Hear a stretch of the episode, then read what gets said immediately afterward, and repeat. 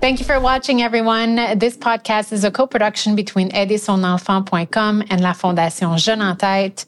I'm your host, Stephanie, and today we are talking about a serious subject, teenagers and depression. We are speaking with psychotherapist Pamela André Nérette, and in this segment, we will talk about prevention. How do we prevent depression? Pamela André, let's say our teen is not doing well. Um, how can we go about talking to him about it? How do we open up that conversation? As a parent, we are a little uncomfortable asking questions when we have, you know, great concerns.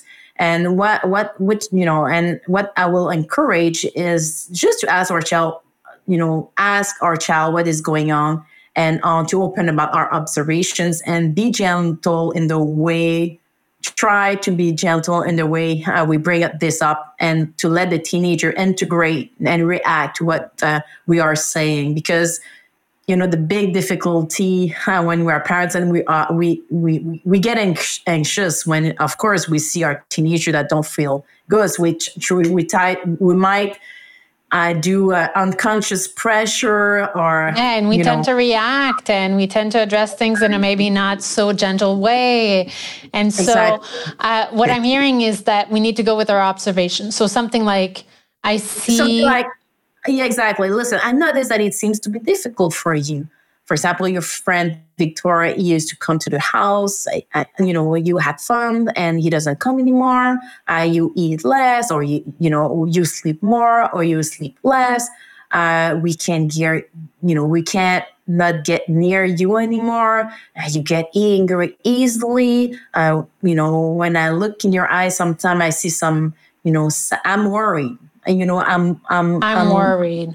I am worried. Um, I'm worried, you know, and uh, we can also check if there's is there is, is there something that I did that we did that you heard, you know, that in the family, you know, that was difficult for you. Is there something uh, no, that I've know, done as a parent? Maybe I've hurt yeah. my child and I don't know about it. Exactly. So we might not be on the path to depression, but we might have done something that we need to take responsibility for. Isn't that so what we say? What do we do? Stay close.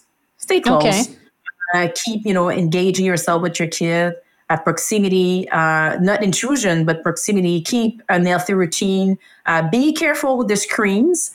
A teenager that will tend to isolate himself, isolate himself with the screen in his room while all the family is uh, having dinner uh, uh, upstairs. It's a big warning. Don't do that. Even though like he's uh, he grogne, he doesn't want to be there. Keep you know encouraging and having these um, this structure in the family. Let's say that uh, this child who's suffering doesn't want to get help. He doesn't want to come with us to the doctor. Like, what can we do? How far can we go to help ease his suffering? Until uh, your child is safe. Mm. So there's. Um, Does that mean dragging him out of the house to get help? It means uh, going see some help to help you help your child. If the child doesn't open up and we see that there is a deterioration in his well-being, uh, we can say, listen, I'm there, I'm with you. I don't know what's going on, but I want to have some, some solution to help you. Let's say that our child has destructive behavior, or we think that he does, he or she does.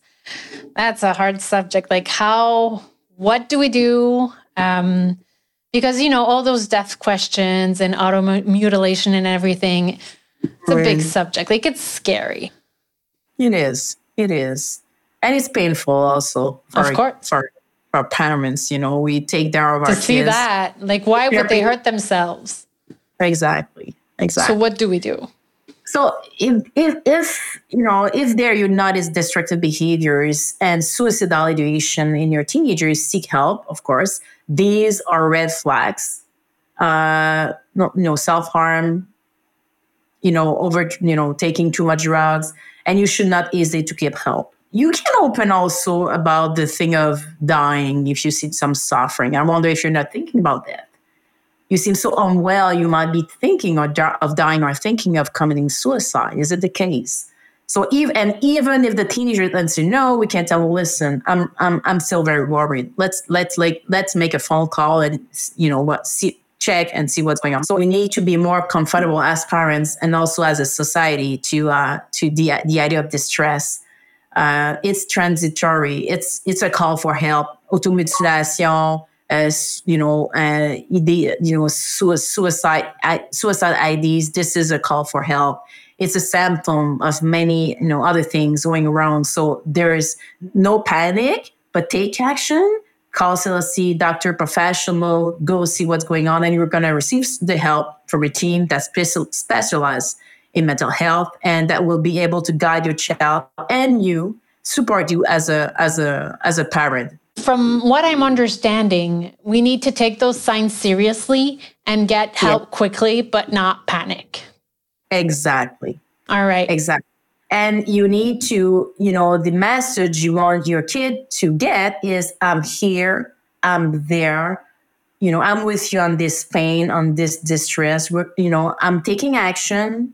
I'm not, I'm not going to let you down. I'm not scared. I'm going to find some solutions. Pamela André Nérette, thank you so much for this information and for your expertise. I think we better understand the suffering of our child and how important it is to seek help. In the next segment, we will speak with someone who will demystify the services at our local CLSC.